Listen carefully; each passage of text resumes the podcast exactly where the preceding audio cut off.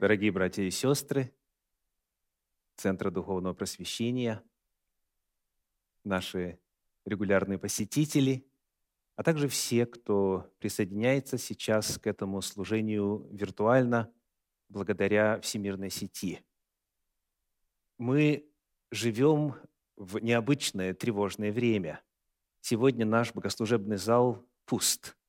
Я благодарю всех служителей технического отдела – которые сейчас за аппаратурой, за видеокамерами, за звукоаппаратурой, за слайдовой аппаратурой, которые соделали возможным этот выход в эфир. Как многие из вас знают, в нашей стране, равно как и во многих других странах, сейчас введены ограничения на общественные собрания. В нашем штате это ограничения – на группы численностью 50 человек, однако в целом по стране действует рекомендация Центра контроля заболеваний на группы с собранием более 10 человек. Потому сегодняшнее богослужение мы проводим в виртуальном формате. Еще раз добро пожаловать. Ситуация в нашем мире сегодня неспокойная. В связи с пандемией коронавируса многие задают самые разные вопросы. От подозрений в каком-то тайном заговоре до полной уверенности в том, что ничего на самом деле опасного нет, и это лишь искусственно нагнетается страх. Хочу засвидетельствовать о том, что Центр духовного просвещения – стремится пользоваться официальной информацией из официальных источников.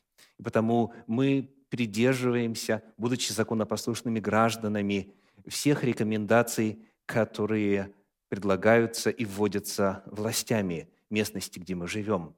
Как и предписано в Священном Писании о том, что всякая душа да будет покорна высшим властям, доколе это не входит в разрез – с учением и заповедями Слова Божия. Так вот, смотря на статистику по пандемии коронавируса, которая постоянно обновляется на веб-сайте Всемирной организации здравоохранения, вот какую ситуацию мы видим сегодня, на момент 21 марта 2020 года. Пожалуйста, посмотрите на эту картинку.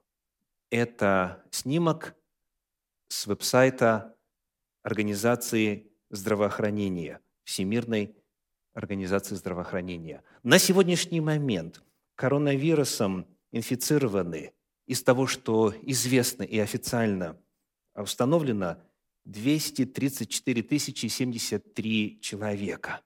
9840 человек умерли. И заражены люди на территории 176 стран и территорий. Вот это официальная статистика. Вот что говорит Всемирная организация здравоохранения. Но, конечно же, этому не все верят. Например, вот какая информация появилась в Фейсбуке и была много раз размещена многими пользователями. На экране вы видите фотографию специальных гигиенических средств вот, э, компании Lysol and Clorox. И вот что там написано, если внимательно почитать, что эти две компании в состоянии предложить средства антибактериального распыления или специальных влажных салфеток и так далее, которые защищают в том числе и против человеческого или от человеческого коронавируса.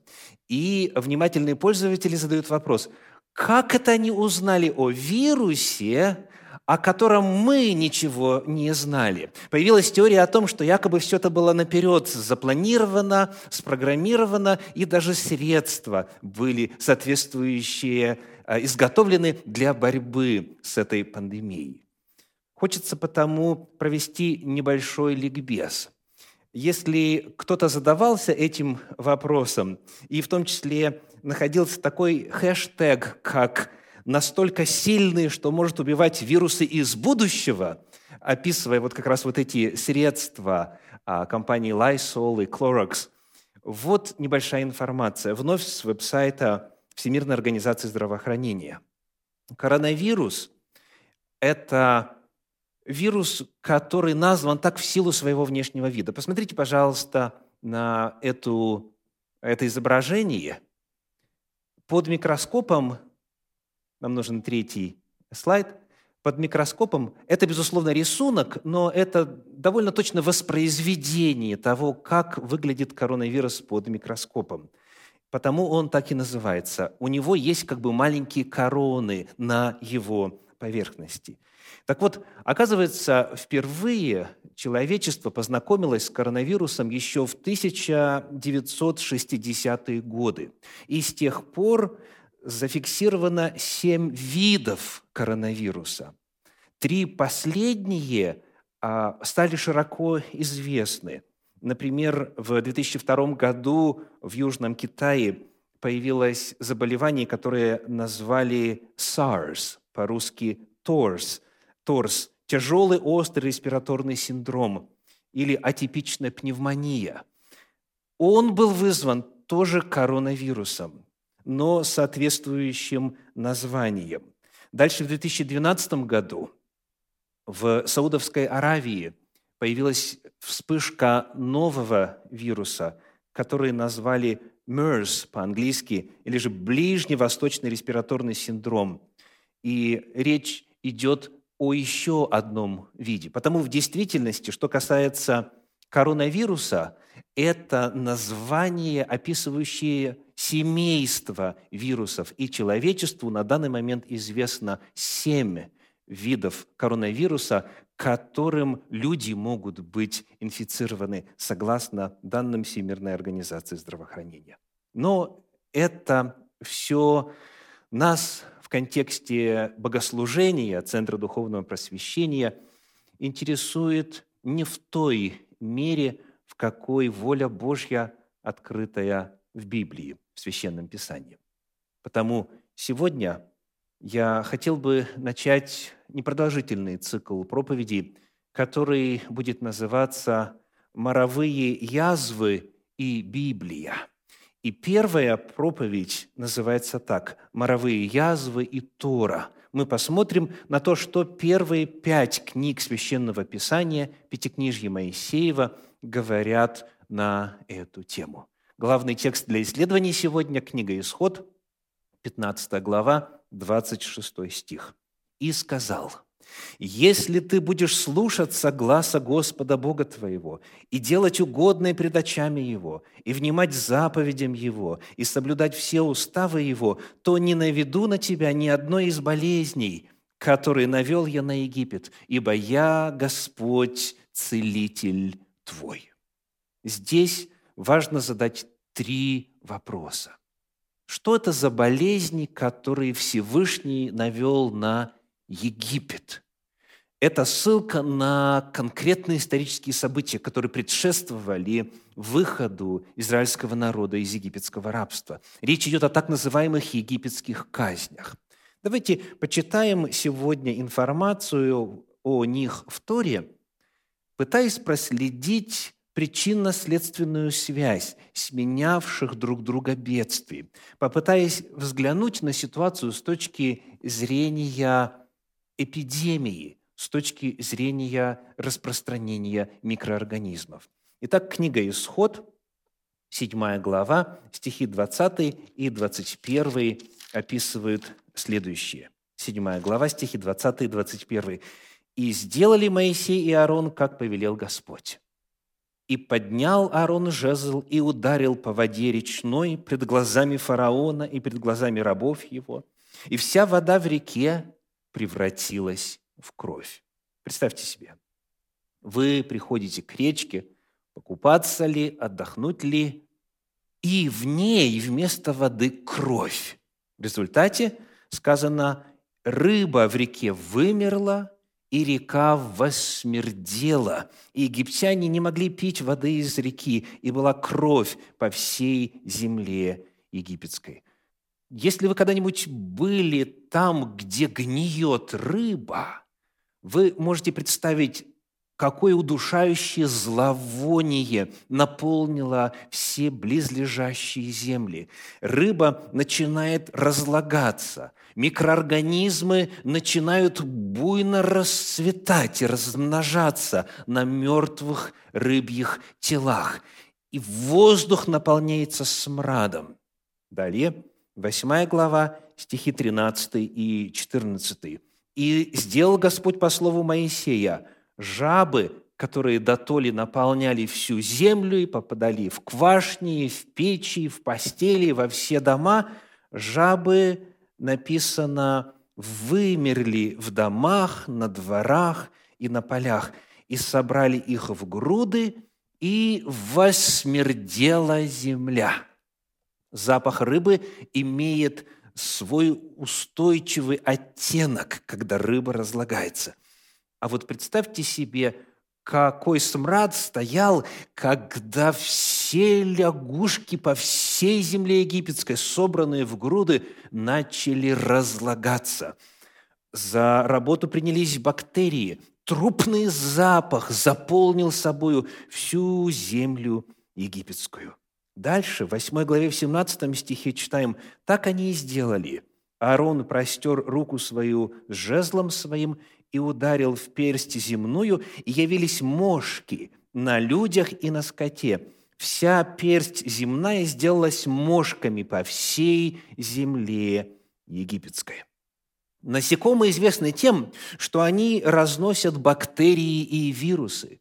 Когда гнила рыба, потом гнили лягушки, и все эти микроорганизмы на них размножались и ими питались. Когда появилось большое количество насекомых – они естественным образом смогли распространять все эти бактерии и вирусы. Как мы видим, эти казни друг с другом непосредственно связаны причинно-следственной связью. И когда эти мошки стали садиться на людей, стали садиться на животных, происходит следующее. Восьмая глава, 24 стих. Так и сделал Господь. Налетело множество пёсьих мух в дом фараонов и в дома рабов его, и на всю землю египетскую погибала земля от пёсьих мух. Что такое пёсьи мухи? Этот термин в современном русском языке уже практически не встречается, кроме библейского языка. В разных переводах мы находим разные версии. Например, перевод Гирша говорит погибала земля из-за диких зверей. Перевод Российского библейского общества говорит «от оводов». Перевод Фримы Гурфинкель «погибала земля от скопища». А вот Давид Иосифон говорит «погибала земля от орова». И в данном случае он просто использовал прием транслитерации. Оров Именно так звучит этот термин в подлиннике, в древнееврейском языке, что разные переводчики пытаются разным образом передать. Э, когда мы смотрим, как септуагинта предлагает перевод этого термина, то там используется слово «кюномия», которое состоит из двух слов как раз. Пес, собака и э, муха или насекомые. Отсюда в русском переводе «пёсьи мухи». Но что это такое? Посмотрим на параллельный отрывочек из книги «Псалтирь» 104 главы. Псалом 104, стих 31. «Он сказал, и пришли разные насекомые, скнипы во все пределы их». Что такое скнипы? Термин тоже уже давно вышел из употребления. Скнипа – это э, древнее русское слово, оно является, собственно, транслитерацией греческого слова. Точно так же в греческом звучит скнипа. Согласно этимологическому словарю Фасмера, скнипа – это вошь. А в греческом может обозначать комара, блоху или любое мелкое насекомое. Поэтому, если речь идет именно о вшах, если речь идет о блохах, то известно, что эти маленькие насекомые заражают огромные области всевозможными заболеваниями. То есть вши и блохи разносят микроорганизмы, и таким образом создается эпидемия, таким образом учиняется пандемия. Известно, что в Средневековье некоторые виды именно этих насекомых, они стали причиной распространения чумы и иных эпидемий того периода. Читаем дальше. Девятая глава книги «Исход», стихи с 1 по 3. «И сказал Господь Моисею, пойди к фараону и скажи ему, так говорит Господь Бог евреев, Отпусти народ мой, чтобы он совершил мне служение. Ибо если ты не захочешь отпустить его и еще будешь удерживать его, то вот рука Господня будет на скоте твоем, который в поле, на конях, на ослах, на верблюдах, на валах и овцах, будет моровая язва весьма сильная. Когда в стране появилось множество насекомых, которые разносят бактерии и вирусы, не мудрено – что начал умирать скот. Моровая язва – это именно эпидемия. Падение скота вполне предсказуемо во свете предыдущих казней. А дальше, в этой же 9 главе стихи 8 и 9 повествуют следующее. «И сказал Господь Моисею и Аарону, возьмите по полной горсти пепла из печи, и пусть бросит его Моисей к небу в глазах фараона, и поднимется пыль во всей земле египетской, и будет на людях и на скоте воспаление с нарывами по всей земле египетской.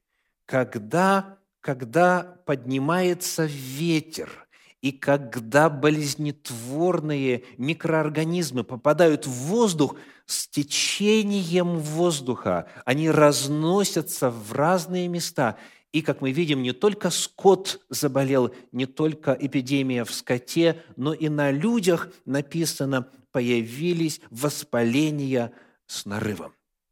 Вот это кратко некоторая информация о том, что означает болезни, которые я навел на Египет. Болезни Египта – это эпидемии, включая вирусные эпидемии.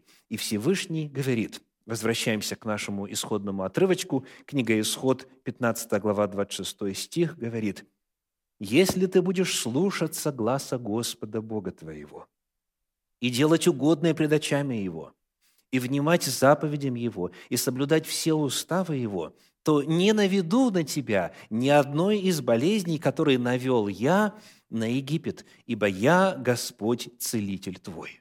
Здесь перед нами обетование – Всевышний говорит, я не наведу на тебя этих болезней, если. И у нас четыре глагола. Если будешь слушаться гласа Господа, делать угодно Ему, внимать заповедям и соблюдать уставы, то Всевышний оставил для нас важные законы, которые могут нас уберечь от эпидемий, которые могут уберечь от заразных заболеваний. И сегодня я хочу назвать главные моменты, которые отражены на страницах Торы в этом отношении. Слушаться, делать, внимать и соблюдать. Книга Левит, 11 глава, 25 стих, говорит следующее. Контекст 11 главы книги Левит – это животные и употребление животных.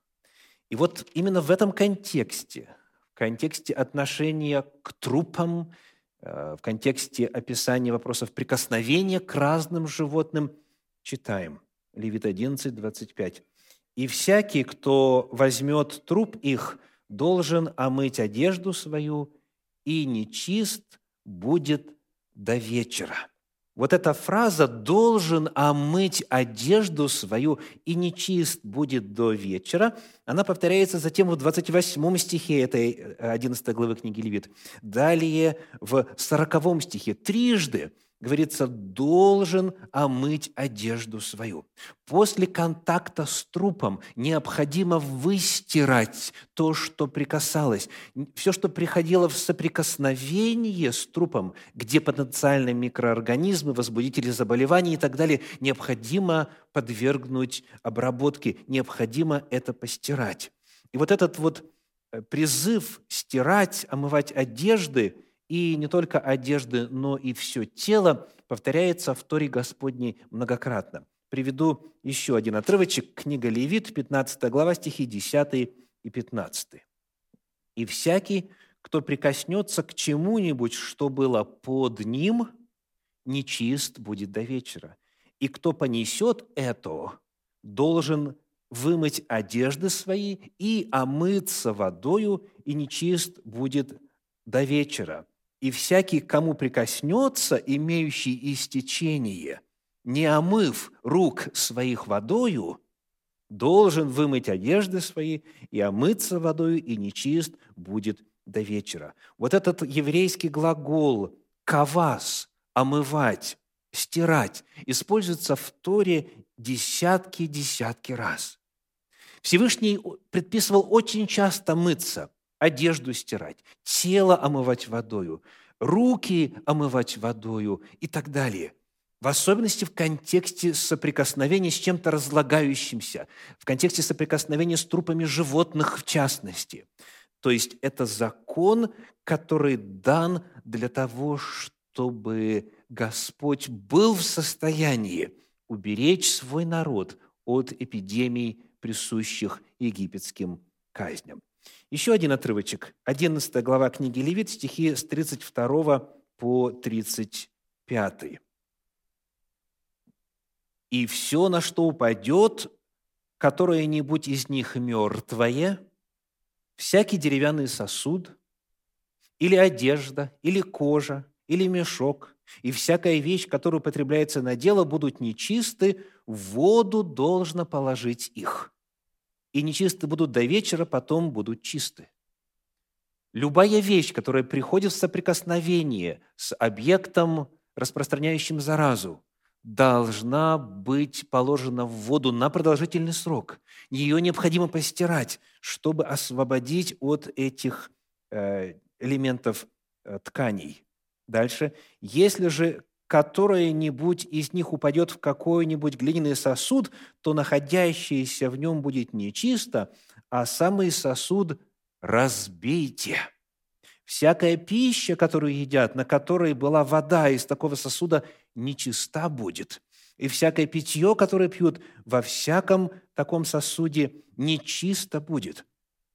Все, на что упадет что-нибудь от трупа их, нечисто будет. Печь и очаг должно разломать. Они нечисты, и они должны быть нечисты для вас. Всевышний учредил, на первый взгляд, радикальные меры. Сегодня понятно, что надо мыть, омывать, обрабатывать поверхности и так далее.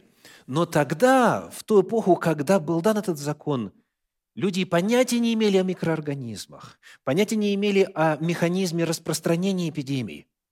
Однако Всевышний говорит, не только водой, но в случае необходимости нужно уничтожить этот предмет. Глиняный сосуд разбейте.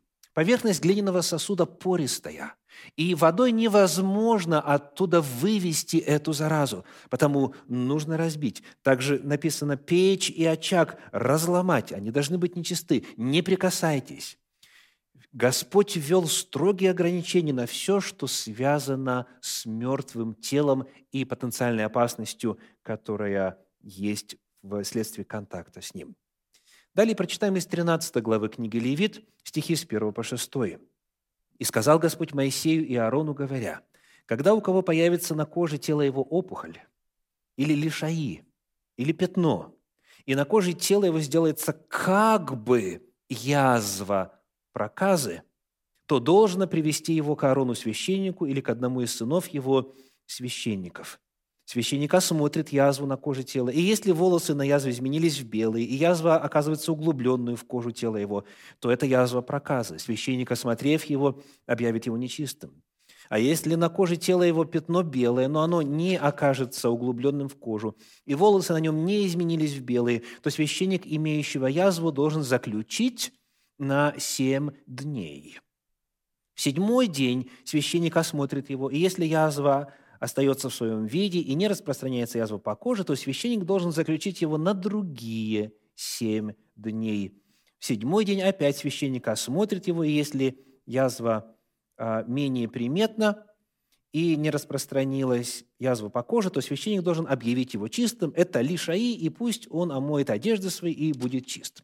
13 глава книги Левит посвящена разным заболеваниям. Здесь в самом начале у нас несколько терминов – опухоль, лишай, пятно, проказа и так далее. Разные термины, разные состояния, разные внешние признаки. Но во всяком подобном случае Тора предписывает, когда есть подозрение, предписывает карантин на 7 дней, сказано «заключит», то есть устранит, изолирует, обособит этого человека. Потом в седьмой день проверяем состояние и еще на семь дней, чтобы удостовериться в том, что человек выздоровел. То есть принцип карантина применяется, согласно Торе, в случаях, когда распространяется то или иное заболевание, которое, как мы знаем сегодня, может быть вирусного характера или иного характера, распространяющегося путем человеческого контакта. В этой же 13 главе книги Левит прочитаем также стих 45. «У прокаженного, на котором эта язва, должна быть разодрана одежда, и голова его должна быть не покрыта, и до уст он должен быть закрыт и кричать «Нечист, нечист». Вот эта фраза «до уст он должен быть закрыт» в современных переводах предлагается так. Вот перевод Кулакова. «Ему следует прикрыть тканью нижнюю часть лица». В оригинале используется фраза, которую по-разному передают в разных переводах. В частности, некоторые говорят «усы». То есть а, в любом случае речь идет вот об этой части вокруг ротовой полости. Она должна быть закрыта. Сегодня это называется маска. У человека, который болен, должна быть маска. И более того, он голосовым предупреждением должен оповещать «нечист, нечист».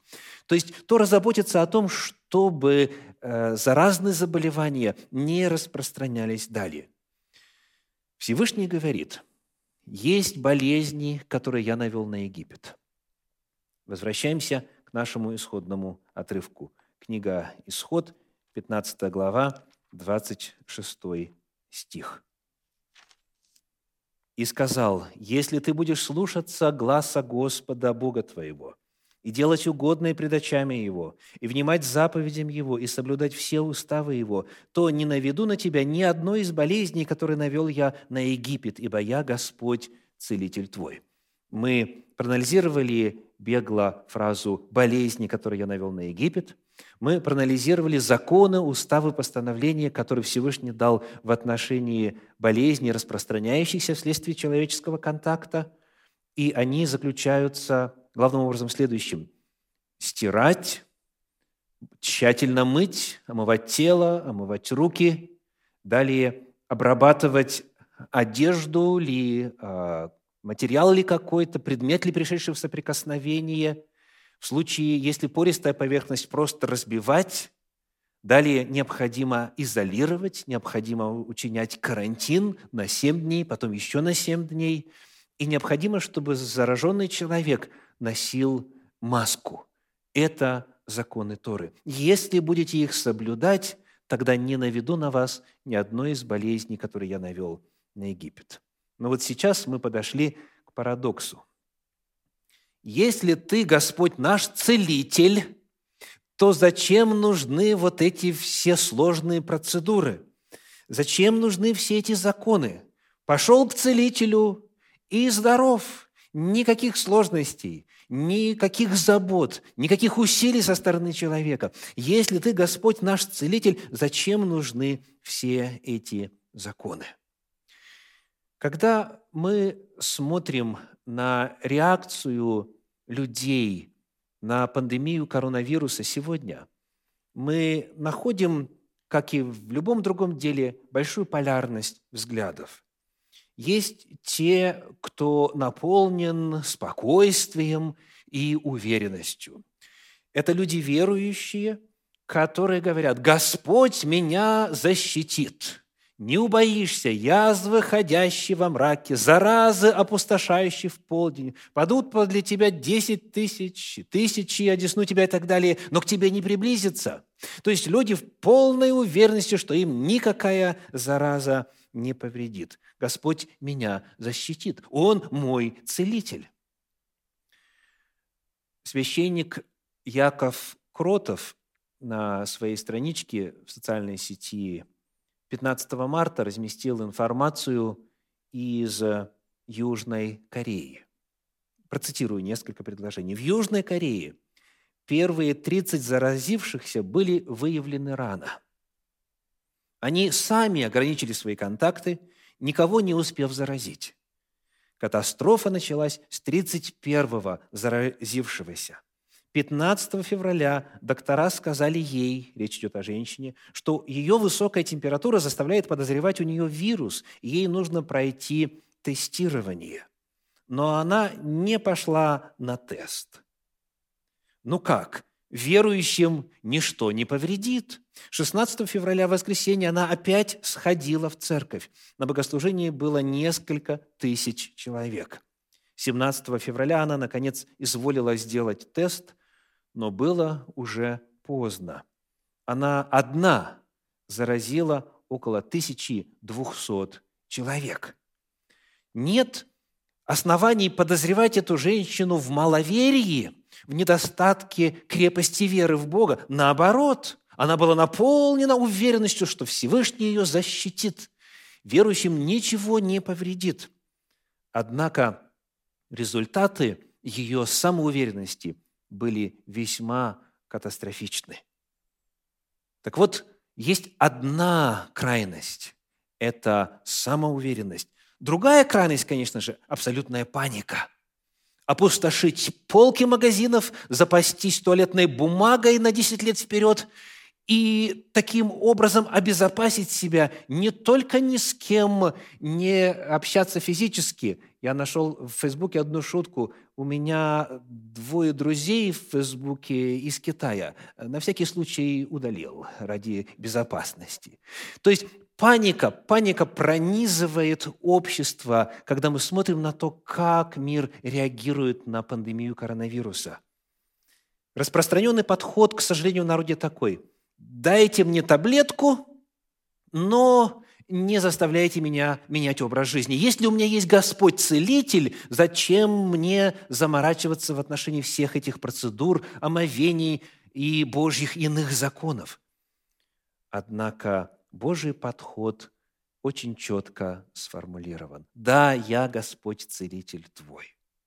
Однако я даю тебе законы, которые тебя обязываю соблюдать, и которые увязываю со своей способностью тебя исцелять, а точнее со своим обетованием тебя исцелять. Если будешь соблюдать, то не на виду этих болезней, потому что я твой целитель. Божий подход такой. Мы соблюдаем Божьи законы, включая законы здоровья. Мы делаем все, что Всевышний предложил делать, и все, что рекомендуют врачи сегодня. Для того, чтобы ограничить, не дать возможности распространиться вирусу, и вместе с тем мы уповаем на Господа. Мы не паникуем, мы доверяем Ему, мы доверяем Его мудрости, выраженной в Его законах, мы доверяем Его сверхъестественной силе, мы делаем и то, и другое, и защищаемся, соблюдая Божьи заповеди в отношении образа жизни, и уповаем на Господа. Бог в действительности защищает свой народ.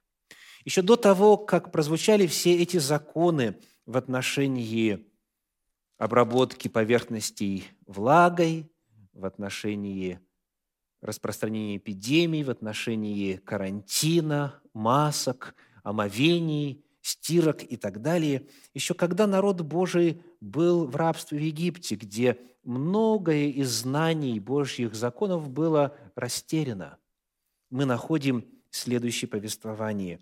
Книга «Исход», 8 глава, стихи 22 и 23.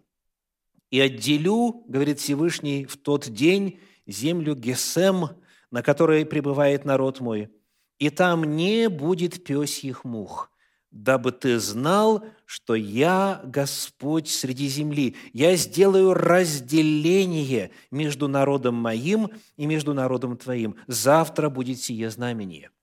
В тот момент, когда народ еще не был просвещен и не знал многое из того, что Господь четко пропишет позже, дав Моисею закона на горе Синай – Всевышний его защищает. Всевышний защищает свой народ, и он говорит, я произведу разделение, и у вас не будет этих э, насекомых, которые распространяют эпидемию.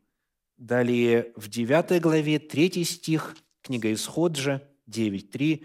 «Но вот рука Господня будет на скоте твоем, который в поле, на конях, на ослах, на верблюдах, на валах и овцах будет моровая язва – весьма тяжкое, четвертый стих, «И разделит Господь между скотом израильским и скотом египетским.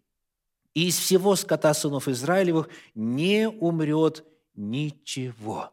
Всевышний так и сделал. В действительности в земле Гесем не было этих эпидемий. Господь в действительности целитель, и Он восполняет недостаток нашего знания, недостаток нашей информации, но тем не менее Он вменяет нам в обязанность исполнять то, что Он сам предписал. Мы должны делать и то, следить за собою и придерживаться этих правил, и другое, полностью уповать на Господа, потому что Он защищает. Итак, сегодня мы начали разговор на тему – Моровые язвы и Библия. Первая проповедь была посвящена моровым язвам в Торе. В последующих проповедях речь пойдет о том, что Священное Писание говорит на эту тему в иных разделах Библии.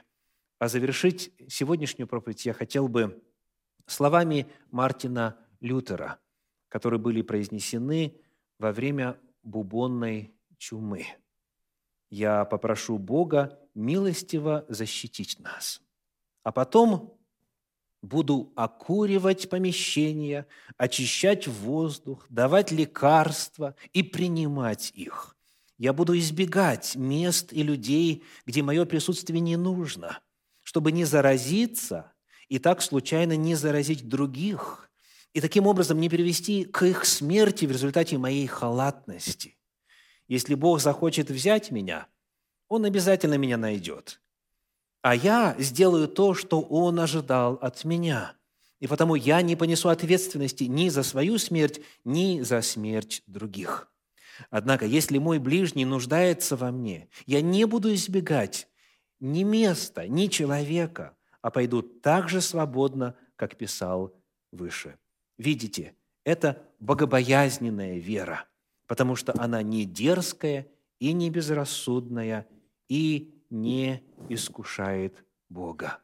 Будьте здоровы!